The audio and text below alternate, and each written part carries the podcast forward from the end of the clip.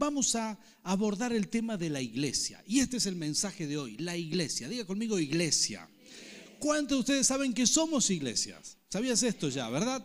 Nosotros somos la iglesia. No solamente, bueno, está, está también bien dicho ir a la iglesia, porque a veces tomamos como sinónimo templo como iglesia. Está bien también. Pero nosotros tenemos que recordar que somos la iglesia de Jesucristo. Nosotros somos esa iglesia. Para mí es muy importante la iglesia. Es un diseño de Dios. Y yo creo que mi vida cambió y bueno, y la de mi familia, gracias a ese diseño de Dios. Y posiblemente tu vida también.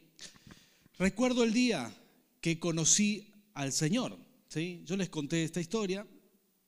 Fue Nerina la que me invitó a la iglesia. ¿sí? Éramos adolescentes y compartíamos tercer año de la secundaria. Y ahí nos conocimos con Nerina. Y ella me invitó a la iglesia. Yo le dije, primero yo le hice una invitación este, una invitación, ¿verdad? Sí. Recuerden, sonará raro esto en boca de su pastor, pero en aquel momento no era cristiano. Entonces le dije, querida, vamos al boliche. No le dije, querida, le dije, Nerina, vamos al boliche. Y ella me dice, no, vamos a, un grupo de jóvenes. Eso fueron sus palabras. Y en mi cabeza esto sonó a fiestita privada y dije, claro que sí, vamos a ese grupo de jóvenes. La pasé a buscar y terminamos en la iglesia, ¿verdad? Para mi sorpresa. Entonces eso fue un impacto bastante duro de digerir, así que duré como unos 10 minutos la primera vez en la iglesia. Pero luego con el paso del tiempo, Nerina me hizo muchas invitaciones y eso fue como quebrando la dureza que había en mí. Recuerdo otra de esas maravillosas invitaciones que me hizo, fue una, que me dijo, vamos a ir a un campamento, uno, un congreso, y como es un viaje, quisiera ir contigo. Y yo le dije, un congreso, tomar un colectivo, ir a otra ciudad, bueno, puede ser interesante. Así que me inscribí en ese congreso. Cuando me subí al colectivo, ya me parecía un poco raro que eran muchas mujeres y pocos hombres. ¿sí? De hecho, era yo solo y el chofer. Cuando llegamos allí, era un mega congreso de mujeres. ¿Podés creer? Así está, ahí estaba yo con Nerina en un congreso de mujeres. No sé ni qué habrán hablado, ¿verdad? Porque no, ni siquiera entré, pero todo era por el amor, ¿verdad? En esa época, todo, eh, digamos, tenía yo otros intereses. Así que así fui como quebrando un poco mi dureza hasta que un día, un día, un día, un día, sentí como el Espíritu Santo me quebrantó.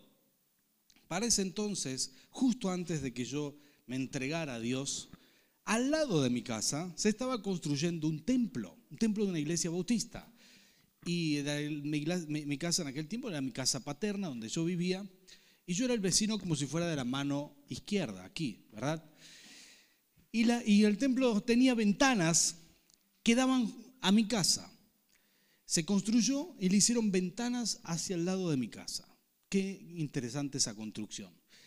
Y una de las ventanas daba exactamente a la ventana de mi cuarto. Y yo venía a veces de trasnochar un poco, de dar vueltas por ahí, me acostaba muy tarde, sábado a la noche, y domingo tempranito llegaban los hermanos para adorar, ¿sí? como los, los hermanos aquí en nuestra iglesia, y también al igual que aquí, le encantaba la batería a los hermanos. Y le sacudían con todo la batería. Y yo 8 de la mañana sentía que algo me despertaba y no podía dormir y era la adoración. Así que me enojé tanto con la iglesia en algún momento y en mis, mis errores, ¿verdad? Algo que no entendía no podía captar qué era la iglesia, y me molestaba la adoración y todo, y a mi familia también, porque ninguno de nosotros estábamos cerca de Dios. Recuerdo que un día hasta le tiró una piedra arriba del techo, que era techo de chapa, y encima con una sola caída hacia el frente. Entonces la, la piedra rodó y rodó, rodó, tuvieron que parar la reunión y hasta que terminara de caer la piedra y todos oraban por mí, ¿verdad? Algunos oraban para que me convierta y otros para que el Señor me lleve, lo que el Señor quiera, ¿verdad?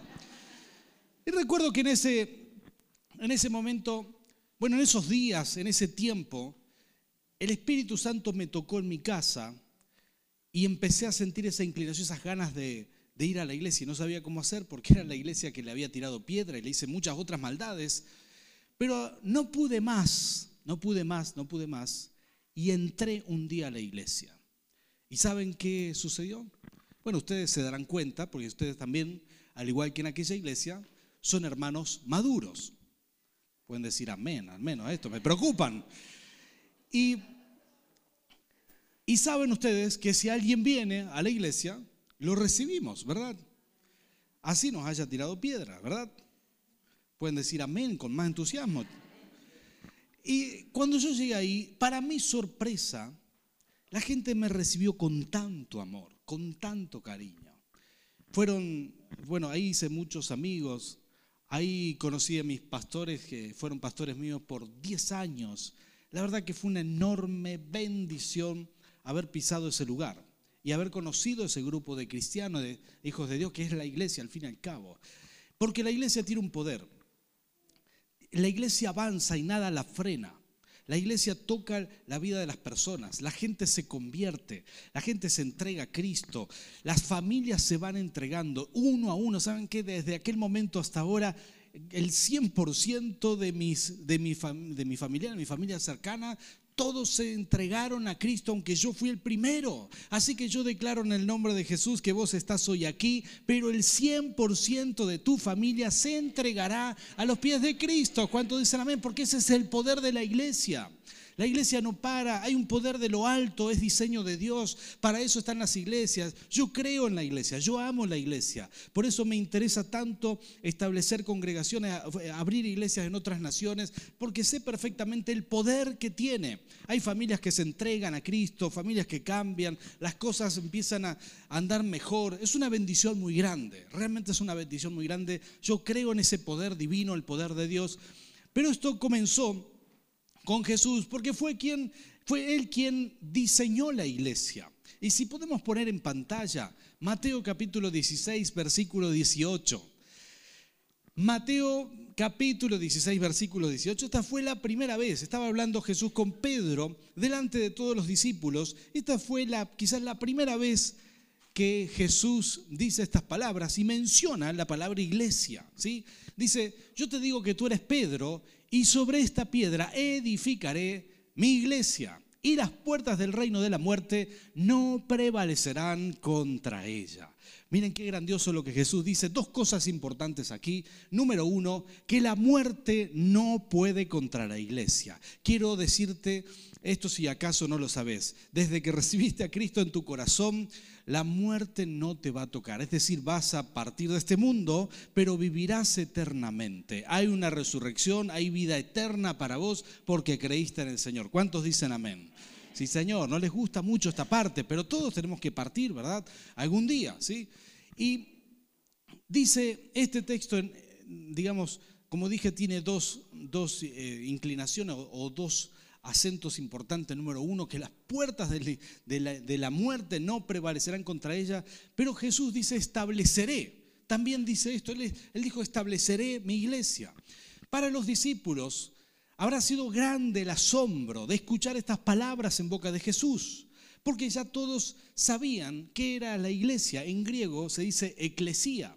Todos habían escuchado acerca de eclesía, porque era una estrategia que se usaba en aquel tiempo y estas enseñanzas las tomo, las tomo literal de mi pastor, el pastor Roberto Beretta, quien desarrolló este tema y me encanta este tema, porque resulta que los romanos utilizaban la palabra eclesía. ¿Saben para qué? Los romanos en aquel tiempo conquistaban pueblos, venía el ejército, conquistaba una ciudad y tomaba las principales personas de esa ciudad, se las llevaba al corazón de Roma, los seducía con las grandezas de Roma, les decía, estos son los edificios de Roma, esta es la grandeza, el estilo romano, les mostraba, mostraba el poder legislativo que había en Roma, los senadores, el senado romano, les mostraba la ley romana. Y cuando esta gente estaba seducidos de este, digamos, del estilo de Roma, los llevaba otra vez a su pueblo natal para que ellos legislaran ahora para el, para el imperio romano.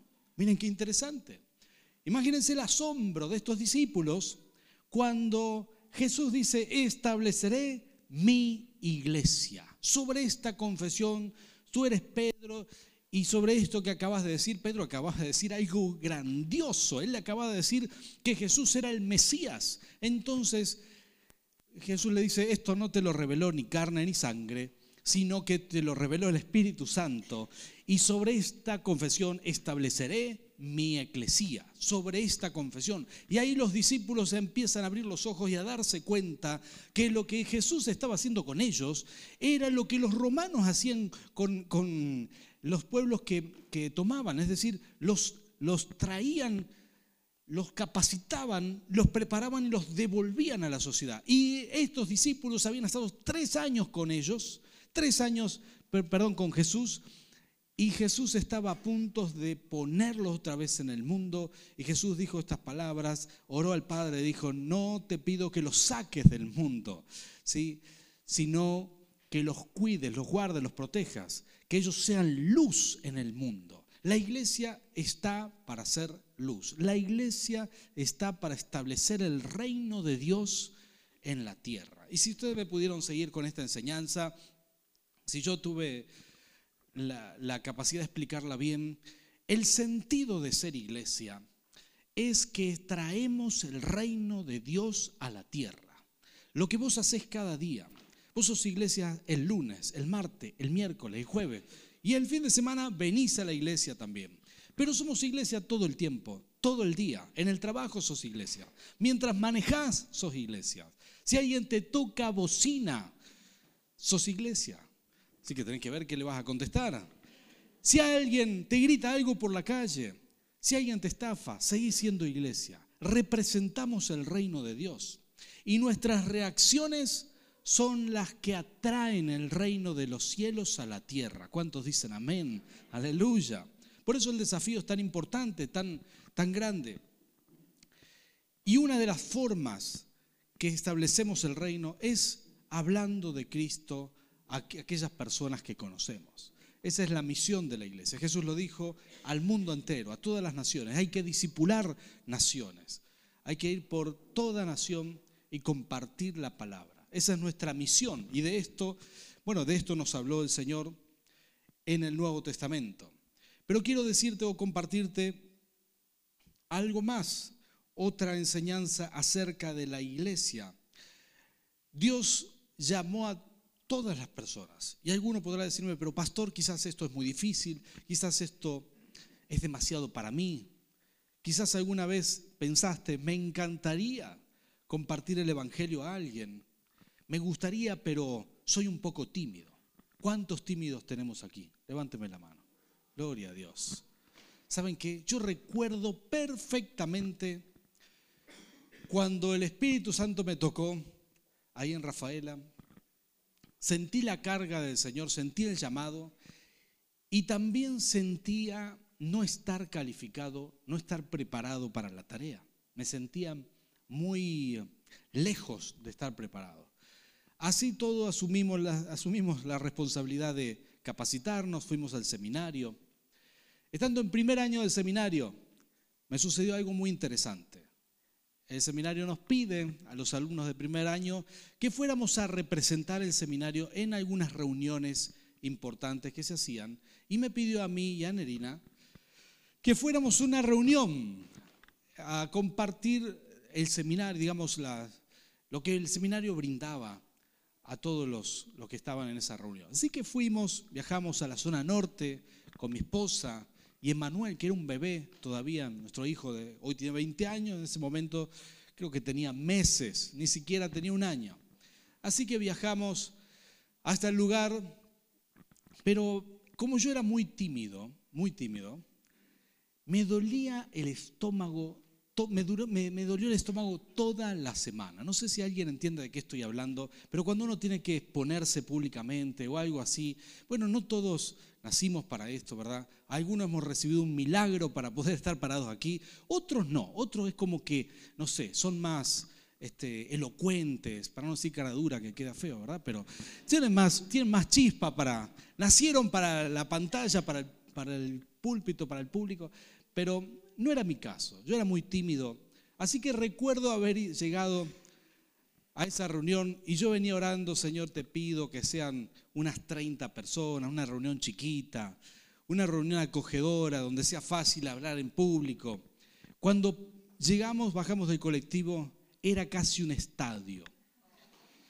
Unas dos mil personas mínimo, mínimo, mínimo. Me empezó a temblar el cuerpo. Pensé que me iba a morir ese día.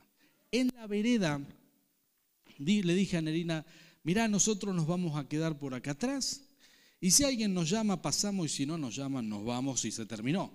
Apenas llegamos, dijeron, alguien dijo, ah, ustedes son del seminario, vengan adelante a primera fila. Dije, no puede ser.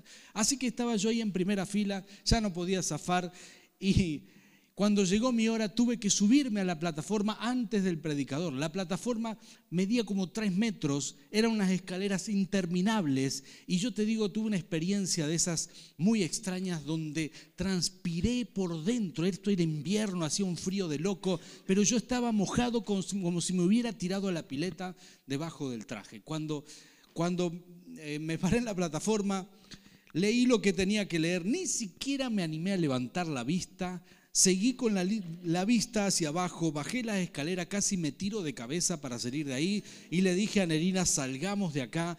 Y cuando salí afuera dije, no sé si esto es para mí. ¿Cuántos alguna vez han experimentado esta sensación de decir, el desafío que Dios tiene para mí es demasiado grande? Y si Dios te está llamando a algo, posiblemente has sentido esto alguna vez. Quizás sentís que tus capacidades no te acompañan, o tu contexto, o tu familia. Pero quiero decirte algo magnífico. Así es la iglesia del Señor. Dios hace cosas extraordinarias, si me permiten esta expresión, con gente ordinaria. Dios hace cosas extraordinarias con gente común y corriente. Dios no llama a personas capacitadas, él capacita a los llamados. Tocale al que está al lado tuyo, decirle eso fue para ti. Sí, Señor. Te quiero declarar en el nombre de Jesús que serás un líder, serás una persona que se anima a hacer grandes cosas para el Señor, que vas a hacer mucho para el Rey de Reyes. Y cuando uno dice, pero pastor, yo no sé si me animo, no sé si puedo, me siento limitado, no sé hablar, no sé esto, no sé aquello, créeme, hay una palabra que yo quiero dejarte, quiero que la subrayes y si podemos poner en pantalla, segunda de Corintios 12, 9. El apóstol Pablo, el mismo apóstol, él dijo estas cosas, él dijo, pero él me dijo, te basta con mi gracia, pues mi poder se perfecciona en la debilidad. Querido hermano, ¿en qué sos débil? Créeme que en eso te, perfecciona el Señor. En eso que vos te sentís débil, ahí el Señor te va, te va a sostener, te va a potenciar. Es el poder de Dios quien te sostiene y te capacita. ¿Cuántos dicen amén a esto? La verdad que esto es realmente maravilloso. Saber que la iglesia es diseño de Dios, que la iglesia funciona, que la iglesia avanza, que muchas personas a lo largo del tiempo donde se establece un ministerio, una iglesia en el Espíritu, muchas personas en esa ciudad, en ese barrio, en ese lugar, conocerán del Señor.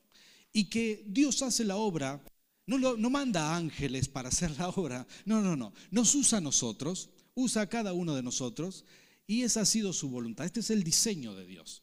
Que seamos parte de esto, que nos reunimos, aprendemos, nos capacitamos y luego el Señor nos manda a traer a otras personas a su reino. Y este es parte del diseño maravilloso que el Señor tiene para nosotros. Pero quiero decirte una tercera cosa acerca de la iglesia.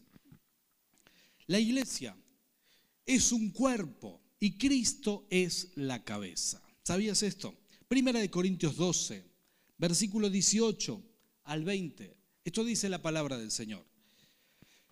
Él dice que somos un cuerpo y que Jesús es la cabeza. No es el pastor la cabeza. La iglesia tiene un dueño y es Cristo el dueño. En el cuerpo, cada miembro de nuestro cuerpo no hace lo que quiere, no hay voluntad propia en, los miembros, en tus, en, tus órganos, no hay voluntad propia. Alguno dirá, pero pastor, mi estómago sí tiene voluntad propia, habla. Pero no es así. La cabeza es la que manda. Y digamos, todo un cuerpo funciona coordinado, funciona orgánicamente. Dice esto la palabra del Señor. En realidad Dios colocó a cada miembro del cuerpo como mejor le pareció. ¿Cuántos dicen amén a eso? Si estás aquí, es porque a Dios le pareció bien que estés en la iglesia Jesucristo plenitud de vida. Así es. Dios ha tenido a bien que estés hoy aquí, que recibas esta palabra. Sos parte de este ministerio. ¿Y quién te puso aquí? Pues el Señor te ha puesto aquí. Ahora sigue diciendo esta palabra, si todos ellos fueran un solo miembro, ¿qué sería del cuerpo? Lo cierto es que hay muchos miembros, pero el cuerpo es uno solo. La verdad que Dios en su sabiduría diseñó a cada uno de nosotros diferentes, con distintos dones, con distintas capacidades, con, distintos, eh, con distintas formas de pensar. Venimos de distintas, quizás de distintas formaciones, de distintos sectores sociales, pero aquí nos hacemos uno en Cristo. Y esta es la unidad que más, más trasciende. Y quiero decirte que en este momento Satanás está combatiendo a la iglesia.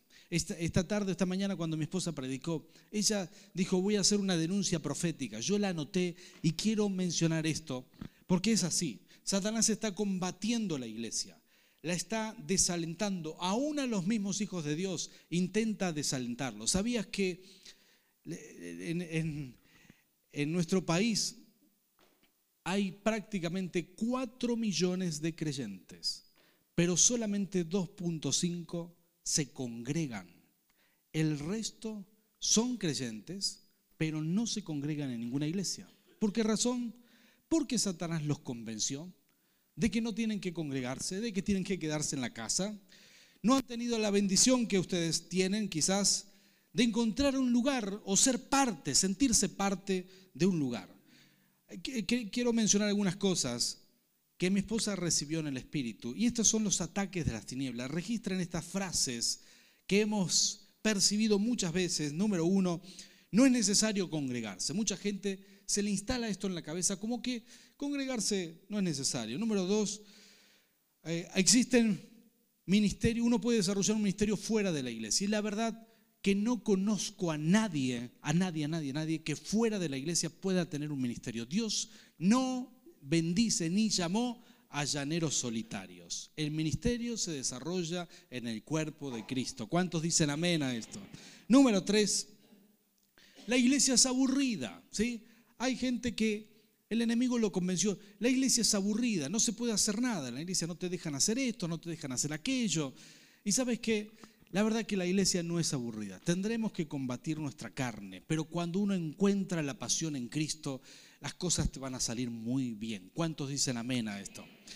Número cuatro, hay gente que dice estas, estas frases, el, enemigo lo, convenció. Tengo los mismos problemas que todo el mundo. Es decir, vengo a la iglesia y sigo teniendo problemas. Bueno, créeme, el camino del Hijo de Dios no es diferente a cualquier otra persona, al de cualquier otra persona. La diferencia está que con Cristo tarde o temprano verás un milagro. Si tenés fe, si sabes confiar, si sabes esperar, según tu fe te sea hecho. ¿Cuántos dicen amén a esto? Si creemos en el Señor, todo nos saldrá bien. Pero, ¿sabes qué? ¿Cuántos hermanos han perdido tiempo, temporadas que no se congregan, un tiempo que están afuera, luego entran a la iglesia y otra vez vuelven a crecer? ¿Sabes qué? Es importante combatir esto en nuestra mente. No permitas que Satanás anide estas ideas en tu mente. Uno tiene que expulsarlas en el nombre de Jesús. Hemos escuchado mucho de esto. Hay gente, hay gente que dice esta frase, hay gente hipócrita en la iglesia, porque dice, claro, hay gente que, bueno, la verdad que la iglesia es un hospital de almas heridas. No somos perfectos. ¿Sabías esto? ¿No lo sabías? Ah, mira que está al lado tuyo. Eso fue una broma cruel, ¿sí? Pero sí que no somos perfectos, tenemos nuestras imperfecciones. A lo mejor hay gente que está todavía luchando con vicios, está luchando con pecados, pero en este lugar tiene las puertas abiertas. Porque si vos querés avanzar en Cristo, querés conocer más, querés crecer en el reino de Dios, aunque estés peleando con algo, este es el camino. No dejes de congregarte, abraza la fe, sos bienvenido en este lugar. Pero Quizás alguien te ve y dice, oh, pero esta persona está en proceso. Sí, tenemos que aceptar, tenemos que apoyarnos en los procesos en los que estamos y no tenemos que juzgarnos. No hay necesidad de juzgarse porque Dios a cada uno de nosotros nos juzga por separados. No estamos aquí para juzgarnos. Si ves a algún hermano que está en proceso, si cruzaste a algún hermano, este, si, si casi te choca a alguien, y cuando salió tenía el logo de Jesucristo plenitud de vida en el auto. No lo juzgues, no te preocupes por eso, el Señor lo juzgará. Nosotros no estamos aquí para, culparnos ni para juzgarnos, sino por el contrario, para mostrar la misericordia del Señor. ¿Cuántos dicen amén a esto? Oh, sí, Señor. Hay muchas cosas como estas. Hay gente que dice, no se puede crecer en la iglesia, a mí no me reconocen. Oh, cuántas cosas el diablo siembra en el corazón de las personas. Pero lo cierto, lo cierto, lo cierto, y la única verdad es la que queremos mostrar aquí. Si podemos poner en pantalla. Juan capítulo 6, versículo 37. Y si podemos venir a adorar aquí, sería espectacular. Y uno tiene que sanar el corazón, creer en la iglesia, creer en el diseño de Dios. Existen iglesias locales, somos una iglesia local. Hay muchas otras iglesias locales dentro de una misma ciudad, somos todos hermanos en Cristo. Tenemos, la visión general es la misma. A veces lo hacemos de diversas maneras, con distintas formas de hacer las cosas, pero somos hermanos en Cristo, en Cristo. Y junto con todas las iglesias de la provincia, del país y del mundo entero. Hay una sola iglesia, un solo cuerpo de Cristo, pero pertenecemos a una iglesia local. Y la verdad es esta, lo que Jesús dijo es esto. Dice, todos los que, todos los que el Padre me, eh, da, vendrán a mí. Todos los que estamos aquí, todos, todos, todos, todos.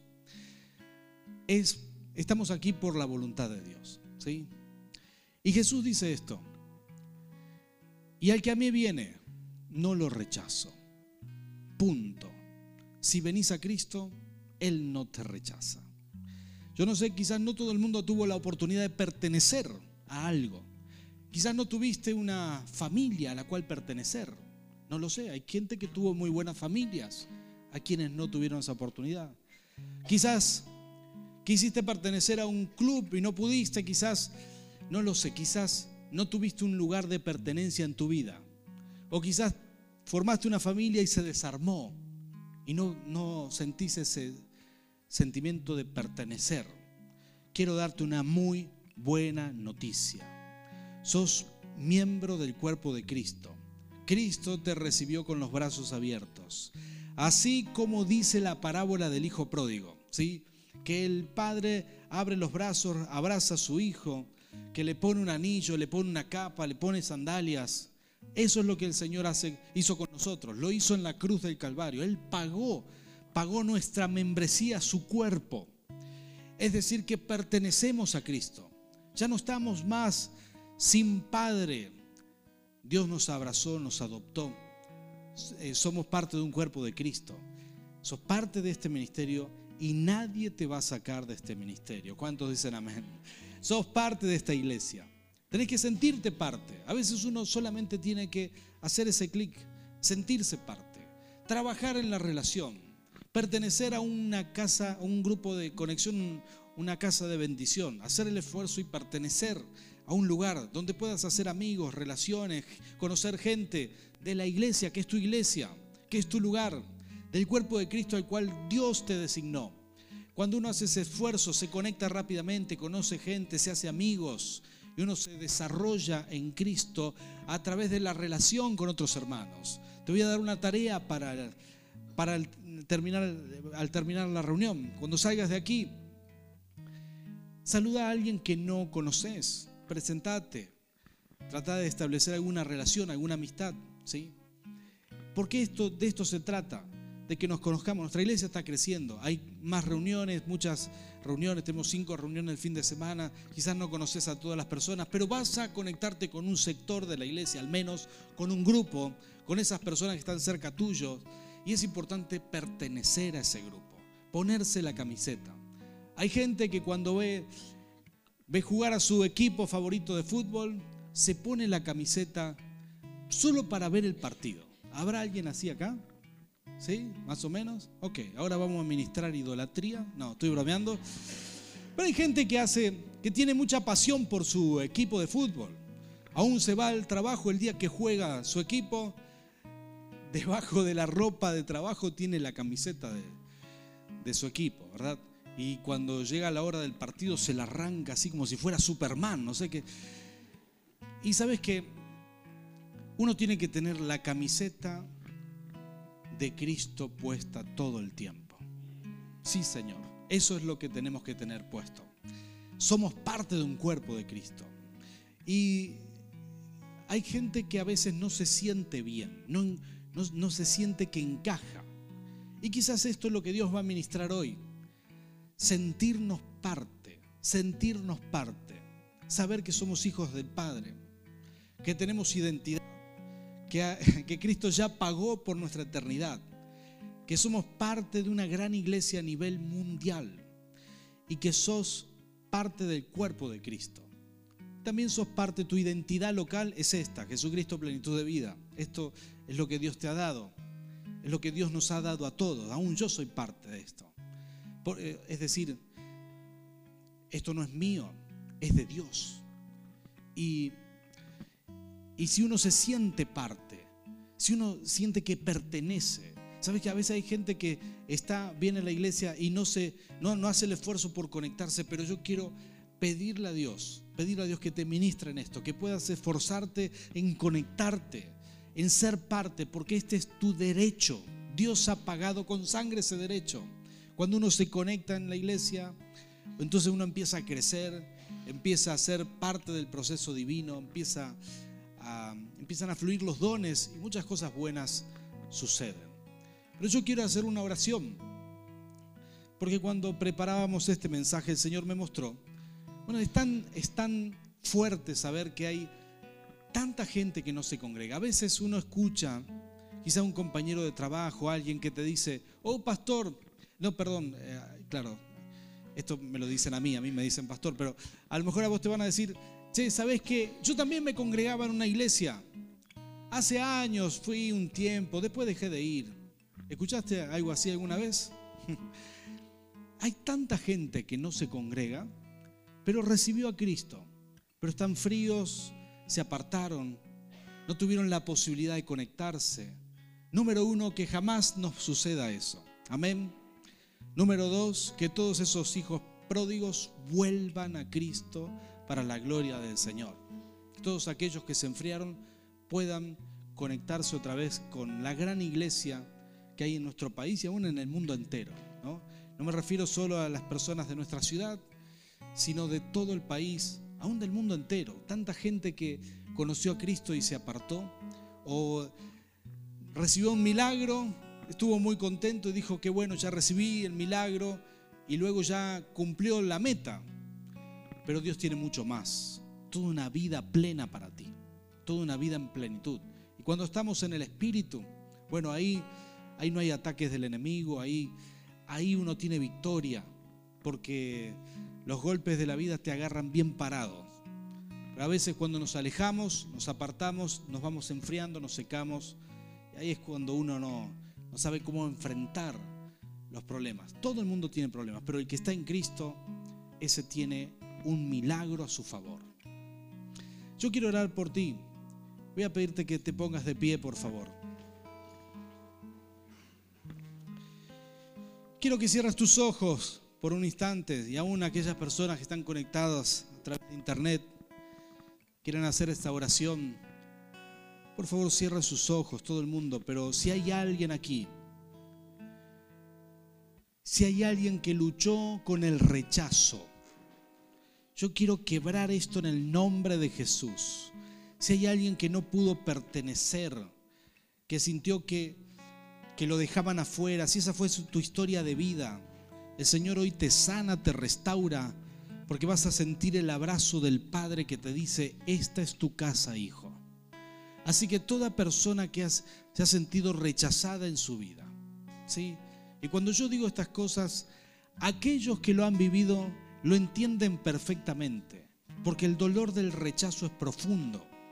Así que yo voy a pedirte a esas personas que levanten su mano por un instante. Yo quiero orar por ti. Si te sentiste rechazado, no sos parte, levanta tu mano. El Señor está mirando tu vida. Él mira tu corazón en este momento. Espíritu Santo, abre los cielos aquí, Rey. Mira a tus hijos, los que tienen sus manos levantadas.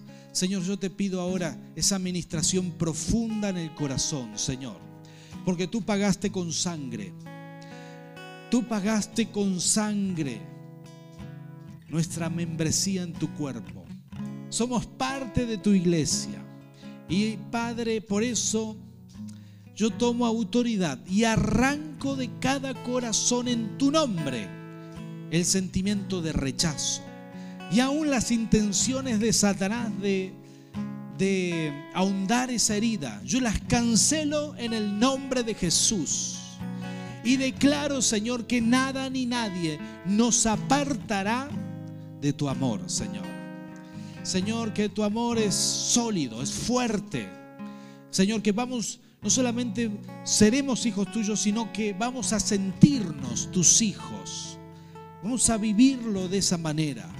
Señor, que nada nos va a apartar de tu reino, de tu voluntad, de tu iglesia, del ministerio local donde nos has puesto. Nada nos va a arrancar de aquí, Padre, en el nombre de Jesús. Aquí vamos a desarrollarnos, vamos a crecer, vamos a avanzar para la gloria de tu nombre. Aquí veremos dones, aquí vamos a fluir en tu espíritu, Padre, en el nombre de Jesús. Señor, aquí veremos milagros. Señor, aquí veremos que llegan a ti toda nuestra familia, Señor, en el nombre de Cristo Jesús. Por eso, Padre, te pedimos, Espíritu Santo, Señor, sana del rechazo nuestro corazón. Señor, haz este milagro esta noche, Señor, en el nombre de Jesús. Sánanos del rechazo, sánanos del del flagelo del rechazo. Señor, que tu presencia nos restaure, nos sane, Señor. Porque nos aferramos a tu reino, Señor. Nos aferramos tenazmente. Señor, nos aferramos con todas nuestras fuerzas a tu reino, Señor. Señor, vamos a trabajar para ti, vamos a servirte en, la iglesia, Señor. Vamos a, vamos a proclamar tu palabra, vamos a ser instrumentos tuyos para que venga tu reino, Señor. Que se haga tu voluntad, así como se hace en el cielo. También aquí en la tierra, Señor. Se haga tu voluntad en nuestra casa, en nuestra ciudad, en nuestra nación, Padre. Se haga tu voluntad, Señor, a través nuestro. Señor, porque tenemos fe, porque creemos que tú capacitas a los escogidos. Señor, porque sabemos perfectamente que eres bueno con nosotros. Señor, te damos gracias, Jesús. Gracias, Rey. Somos parte de tu iglesia, parte de este ministerio y te damos toda la gloria a ti. Gracias Señor, en tu nombre Jesús. Amén y amén.